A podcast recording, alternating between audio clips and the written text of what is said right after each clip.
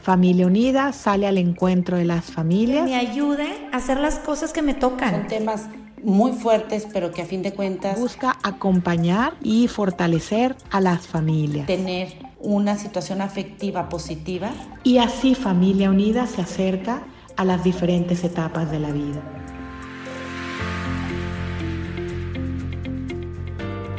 Hola, mi nombre es Georgina Esquivel, pedagoga y consultora familiar. Estoy a tus órdenes en Familia Unida Monterrey. Y hoy te quiero platicar acerca del emotion coaching. ¿Para qué te sirve el emotion coaching? Bueno, este es un tema dirigido especialmente a papás y a mamás con niños de cualquier edad y nos va a servir para ayudar a nuestros hijos a tener un mejor manejo de control de impulsos y que puedan retrasar la gratificación, o sea, trabajar la voluntad. Va a ayudarles a calmar su ritmo cardíaco y a prevenir enfermedades. Va a mejorar su rango de atención. Va a desarrollar habilidades socioemocionales estos chicos pueden tener mejor rendimiento escolar y vamos a ayudarles a desarrollar habilidades para el manejo de las altas y bajas propias de la vida. Porque la vida nos da altas y bajas. Entonces hay que tener herramientas eh, en el nivel emocional para poder salir adelante y desarrollar lo que es la resiliencia, esta habilidad que tenemos para salir de la adversidad de una manera positiva, de una manera que nos dé eh, satisfacción y que nos haga sentir mejor. Por eso hoy te, te invito a que te quedes en este tema. ¿Qué vamos a aprender? Pues vamos a entender la, la, importancia de la inteligencia emocional, vamos a aprender a reconocer, responder y validar los sentimientos de nuestros hijos, aprender a ser un coach eh, de emoción efectivos, usando los cinco pasos del entrenamiento a la emoción para niños de cualquier edad. Vamos a descubrir formas de entendimiento y empatía y a saber poner límites y solución a los problemas junto con nuestros hijos.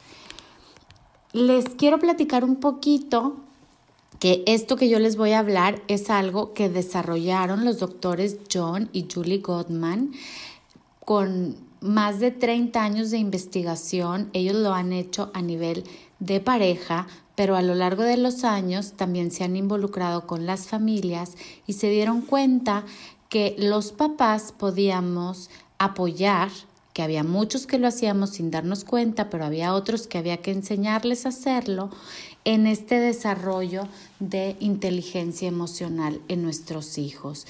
Y que esto les va a ayudar a, a los chicos a tener mejores relaciones a lo largo de su vida y poder también tener manejos adecuados de su comportamiento social y a nivel emocional también les ayuda a sentirse mejor, ¿ok? Entonces, eh, ¿qué hay que ver? Bueno, pues que tenemos emociones. Todos tenemos emociones. Las emociones no son buenas ni malas. Las emociones las tenemos y nos sirven para varias cosas.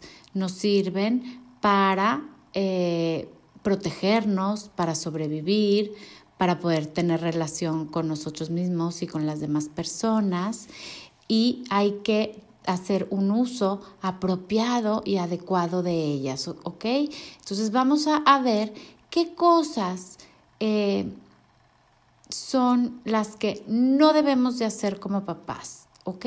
O, o qué hacen los papás que desaprueban la emoción. Fíjense que habemos papás o hay papás que ven las emociones negativas o las emociones, llamémosle negativas, como por ejemplo cuando vemos a nuestro hijo que está triste o que está enojado, como algo malo. Entonces, no, mijito, no llores, no llores, o no te enojes, no te enojes. Y entonces tratan de cambiarlo, pero cambiarlo si por fuera, o sea, como si fuera una chaqueta. A ver, ten, quítate la chaqueta de la tristeza, no estés triste, ten, ten, ten, quítatela y ten la paleta, sé feliz pero no profundizando. Y, y el, el emotion coaching nos invita a profundizar en la emoción, a darle lugar a la emoción, a validarla y luego poderla transformar en algo positivo o en aprendizaje o en una solución. Hay papás que a veces también eh, se muestran impacientes con las emociones de los hijos. Obviamente que como papás tenemos ratos de impaciencia, pero aquí me refiero a cuando es algo constante, o sea, constantemente durante todo el día y muchos días nos mostramos impacientes ante las necesidades emocionales de nuestros hijos. No validan la emoción, o sea, no le dan importancia, ay, mijito, por favor, eso, o sea, ¿te preocupas por eso? No, yo tengo mil preocupaciones más. Entonces ahí no estamos validando. Y eh, pues esto son, son detalles que a veces no nos, da, no nos damos cuenta como papás porque lo hacemos de manera muchas veces inconsciente, por nuestras creencias, por nuestra cultura, porque así fuimos educados. Entonces, yo los invito, porque esto de ser coach emocional, pues primero es un trabajo que hay que hacer nosotros. Nosotros ser conscientes de cómo nosotros vemos la emoción, cómo nosotros pensamos de nuestra emoción, o sea, lo que es la metaemoción. ¿Qué pienso acerca de mis emociones? ¿Pienso que me sirven, que no me sirven, que estoy exagerando? ¿Qué pienso acerca de las emociones de los demás? Este, y vamos a, también a darnos un clavado a cómo fui educado, cómo es mi cultura, qué creencias tengo. Estas creencias son irracionales. ¿Me sirven o no me sirven? ¿Son reales o no son reales? Entonces, cuando hacemos esta introspección personal, vamos haciendo cambios en nuestra vida porque vamos haciendo conciencia. Cuando hago conciencia, me doy cuenta. Y cuando me doy cuenta, entonces puedo decidir cambiar. ¿Qué es la inteligencia emocional? Pues es ser capaz de identificar y entender tus propias emociones y empatizar con los sentimientos de los demás, demostrando comportamientos apropiados de manera cooperativa, funcional y empática. Ser emocionalmente inteligente requiere un conocimiento del ser, de tus sentimientos y tus necesidades. Por eso es importante trabajar primero nosotros para luego poder eh, ser un modelo para nuestros hijos. Y para ser un coach emocional de nuestros hijos es importante evitar algunos comportamientos e intentar otros. ¿Qué hay que evitar? Hay que evitar una comunicación que no sea asertiva. Por ejemplo, hay que evitar la conducta crítica, el estar criticando a nuestros hijos, tú eres un flojo, tú no te portas bien, tú llegas tarde, eso es criticar a la persona, ¿ok? Y eso va deteriorando su autoconcepto. Por eso es importante evitar una conducta crítica. ¿Cómo se evita la conducta crítica? Pues vamos a quitar estas palabras eh, como todo, nunca, siempre, nada, que son totalidades. Vamos a tratar de evitarlas. Vamos a evitar criticar a la persona, eh, rasgos personales, sino que lo que vamos a hacer es ver la conducta y no la persona. Entonces vamos a usar un lenguaje de un planteamiento suave en donde podamos describir lo que vemos o decir yo siento esto, por qué, esto y me gustaría esto otro sin necesidad de criticar a la persona. Vamos a evitar una conducta defensiva, el no tomar responsabilidad, papás, de lo que decimos y lo que hacemos. Eso es una conducta defensiva. Vamos a hacernos responsables por las cosas que decimos y que hacemos. Recuerden que somos ejemplo y que gran parte de lo que aprenden nuestros chicos es por el ejemplo. Vamos a evitar conductas de desprecio. El desprecio no nada más es hasta para allá no te quiero. El desprecio se manifiesta con burlas, con apodos, con sarcasmos y va eh, también el desprecio generando sentimientos en el niño de eh, coraje, de miedo, de frustración. Entonces vamos a evitar el desprecio. Y otra conducta, y la última que vamos a tratar de evitar, es la conducta evasiva. La conducta evasiva lo que hace es que pongo una barrera y entonces haz de cuenta que no existes y te hago un poquito la ley del hielo y no te escucho, no te veo, mejor me meto al celular y te ignoro. Esto también, acuérdense que el, el ser humano venimos eh, a este mundo por amor y para ser amados y nos gusta que nos vean, nos gusta pertenecer a un grupo y nos hace sentir bien que somos importantes, que, que somos importantes para alguien. La conducta evasiva nos dice todo lo contrario, no eres importante para mí, no me interesas y eso también va dañando nuestra relación y dañando a la persona. ¿Qué comportamientos vamos a tratar de intentar? Fíjense, vamos a usar un lenguaje descriptivo en donde vamos a, decir lo que vemos, no juzgar el comportamiento ni evaluarlo, solo describir. Vamos a describir también lo que sentimos, no nada más lo que vemos. Vamos a analizar lo que sucede con preguntas de curiosidad. ¿Qué son estas preguntas de curiosidad? Eh, indagar un poquito más sin ser intrusivos de cómo te sientes, qué harías diferente, cuál es tu perspectiva, eh, qué te gustaría hacer la siguiente vez. Vamos a otro comportamiento para intentar es dejarlo tomar sus propias decisiones en la medida de lo posible. Obviamente que vamos a ir de acuerdo a la edad del niño. Validar sus sentimientos es ver eh, que él sienta que tú ves cómo se siente y que le das lugar a esa emoción. Ayúdalo a confiar en su, en su instinto. Los niños tienen un instinto, nosotros también, pero a veces lo vamos apagando. Entonces hay que enseñarlos a confiar. ¿Qué, qué decía dentro de ti? ¿Qué querías hacer? No, pues yo no quería. Ajá, escucha tu instinto y dale lugar a tu instinto. Vamos a acompañarlo a llegar a una solución y juntos eh, dependiendo de la edad, vamos a llegar a soluciones que sean de beneficio para todos. ¿Ok? Papás, tenemos retos. Claro que tenemos retos. ¿Se oye bien bonito? Sí, pero tenemos retos. Tenemos una agenda de corre, corre, corre, clases, clases, clases. No todos, pero muchos. Tenemos temperamentos diferentes, carácter tempera diferentes.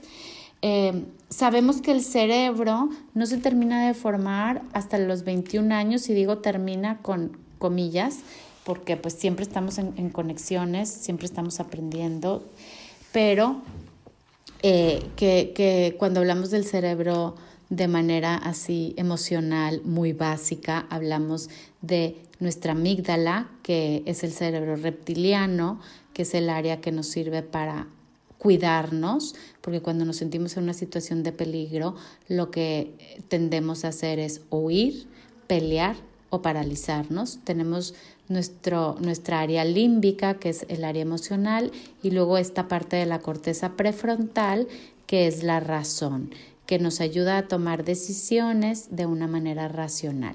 Y bueno, entendemos que hasta los 21 años está toda esta parte terminada ¿sí? Para seguir haciendo conexiones, pero, pero terminada. Entonces, hay que reconocer que nuestros hijos están en edad de un proceso de aprendizaje, de un proceso de crecimiento y hay que tener paciencia, papás. Y conocer esto para saber que pues no es que el niño no quiera, es que a veces no está capacitado aún para hacerlo, aún, todavía. Eh, tenemos eh, la parte de la inundación emocional, que es un reto que si nosotros no lo vemos, eh, pues no, no, nos ayuda, al contrario. ¿Qué es la inundación emocional? Cuando los niveles, por ejemplo, de cortisol, cuando nos sentimos sumamente abrumados por una situación que pasó y nuestro cuerpo nos habla y nos dice, eh, hay calor, hay, hay sudoración, las palpitaciones suben y no nos damos cuenta, podemos empeorar la situación. Hay que ver cuando nuestros hijos están en una situación de ahogo o inundación emocional. Y la tecnología, que sabemos que es el reto, que ahora, eh, pues yo siempre los invito a ver que la tecnología tiene cosas muy positivas porque porque nos puede unir, hay muchas oportunidades de aprender, eh, nos sirve en situaciones que, que no podemos estar eh, presenciales para distancia o como hoy que estás oyendo este podcast, pero que el abuso de la tecnología en tiempos donde hay que conectar personalmente, ojo con ojo, mano con mano, eh, pues sí la tecnología a veces nos distrae. Entonces nada más tenerlo presente, que hay que poner atención. Ahora les voy a decir los cinco pasos para ser un buen coach emocional. El primer paso, mantente atento a las emociones de tus hijos. ¿Qué quiere decir esto? Aprende a leer sus expresiones faciales, ten contacto físico, observa, escucha su tono de voz, escucha lo que dice y lo que no dice. Hazle preguntas de curiosidad, escucha su tristeza, su enojo, su desagrado, su miedo, su desprecio, su alegría, su sorpresa. Y usa tu cuerpo para comunicarte de una manera eh, que sea abierta, una manera que ellos puedan ver que tú estás dispuesto a escuchar, a empatizar, a ver lo que sí hay de su parte para contarte. El paso número dos es reconoce la emoción como una oportunidad de conexión. Este paso para mí es crucial y la palabra clave es oportunidad. Todo el día tenemos oportunidades de conectar con nuestros hijos, con nuestra pareja. Si no las tomamos, pues generalmente o nos ponemos en contra o nos alejamos. Entonces véanlo como oportunidad de conectar. Conoce las etapas del desarrollo e investiga en qué etapa está tu hijo en su desarrollo del lenguaje, en su desarrollo socioemocional, en su desarrollo cognitivo, para ir de acuerdo a la etapa en donde va. Conexión antes que corrección. Primero hay que conectar de corazón a corazón para poder después corregir. Respeta las diferencias, todos somos diferentes, cada uno de nuestros hijos es diferente y son diferentes a nosotros. Mamás, papás, hay que eh, tener esto en cuenta porque a veces queremos que sean copias de nosotros o que no sean como nosotros y hay que respetar que ellos ya son, ¿sí? tienen su carácter, tienen su temperamento, tienen su forma de aprendizaje, tienen su ritmo. Entonces hay que aprender a respetarlos y apoyarlos en función de lo que ellos necesitan. La importancia de papá y de mamá. Papá no suple a mamá y mamá no suple a papá. Los dos somos responsables de apoyar a nuestros hijos en este caminar de la inteligencia emocional. Lo que me va a dar papá jamás será igual a lo que me da mamá y lo que me da mamá jamás será igual a lo que me da papá. Entonces, vamos de la mano pero cada uno en su esencia, cada uno en su personalidad, a ser parte de este desarrollo de nuestros hijos. Eh, enseñamos a describir sentimientos, a conocer nuestro cuerpo y cómo se siente la emoción. Paso número tres, ayuda a tu hijo a nombrar la emoción. Es importante que le enseñes a describir sus sentimientos, a conocer su cuerpo, cómo se siente. Respira y escucha tu cuerpo. Lo sientes tenso, lo sientes relajado, te duele el estómago, sientes el corazón apachurrado, lo sientes caliente. Escucha tu cuerpo. Describe lo que ves, déjalo hablar. A veces puedes ofrecer un abrazo, pero eh, dale herramientas para que él pueda darse cuenta cómo es emoción y ayúdalo a nombrarla. Paso número cuatro, comunícate con empatía y entendimiento. Acuérdense que tenemos las neuronas espejos. Si nosotros nos comunicamos con empatía y entendimiento, estamos modelando para que ellos también lo puedan hacer y estamos dando patrones de una conducta apropiada. Observa, escucha, habla desde el yo siento, yo siento y pones el nombre del sentimiento, ¿por qué? Por la situación y me gustaría que pasara qué. Contesta desde el te sientes, ¿sí? Y entonces así hacemos una comunicación empática. Te sientes y describes el sentimiento, por qué y describes la situación y te gustaría y te gustaría que pasara qué. Conecta si puedes con algo similar para empatizar. Por ejemplo, ah, yo recuerdo cuando tenía tu edad pasé por una situación similar. Eh, y acuérdate que aquí la historia es de él. Tú nada más conectas para empatizar, pero no te hagas dueño de la historia. El, importante o el eh, personaje principal es él o ella. Eh, hay que tener declaraciones empáticas, por ejemplo, nombrar el sentimiento y validarlo. Ah, triste. Veo que te sientes triste. Me doy cuenta. Y así es como vas con estas declaraciones, haciéndole sentir a la otra persona que lo estás entendiendo. Y por último, el número 5 es pon límites y lleguen a una solución o aprendizaje. Fíjense, 95% del problema que, que, llegan a traer se resuelve con el entendimiento y la empatía. Pero sí es importante el paso 5, porque el paso 5 nos lleva a poner límites o a llegar a soluciones. Es importante que los chicos a cierta edad eh, encuentren sus propias soluciones y nosotros nada más los vayamos guiando. Hay que darles lugar y no papás siempre este, encontrarles las soluciones, porque entonces no están ellos generando aprendizajes. ¿Qué pueden hacer? Pues una lluvia de ideas, de qué es lo que harías, preguntar cómo, cómo lo harías de manera diferente, Pueden hacer una rueda de opciones, haces un circulito como una pizza, lo partes en diferentes partes y pones opciones de qué harías diferente la siguiente vez. Eh, pueden hacer una tabla de rutinas también si es una situación que ocupa hacer una rutina, como por ejemplo, este, estoy triste porque no pasé el examen, bueno, ¿qué puedes hacer para que no pase el siguiente mes? Y vas creando una rutina en donde lees todos los días o estudias, este, o vas creando esta rutina. Eh, puedes eh, trabajar en la cuenta bancaria emocional, que es esta parte de hacer depósitos, de, eh, de conexión, para que cuando suceda una situación de problema o de conflicto, tengan su cuenta bancaria emocional llenas. recuerden alabar animar en lugar de estar alabando a nuestros hijos, anímenlos porque porque el alabo va a no es real. Alabamos como si los niños fueran perfectos y no cometieran errores y eso también les genera les puede generar algo de ansiedad al saber que no se pueden equivocar. Entonces, anímenlos a que somos humanos, cometemos errores, pero hay que saber levantarlo y levantarlos y volverlo a intentar de, otra manera. Eh, yo les doy las gracias por haberme escuchado. Les recuerdo que mi página es mi página de Instagram, Relations with Intention. Ahí me pueden encontrar si tienen alguna duda y por supuesto en Familia Unida.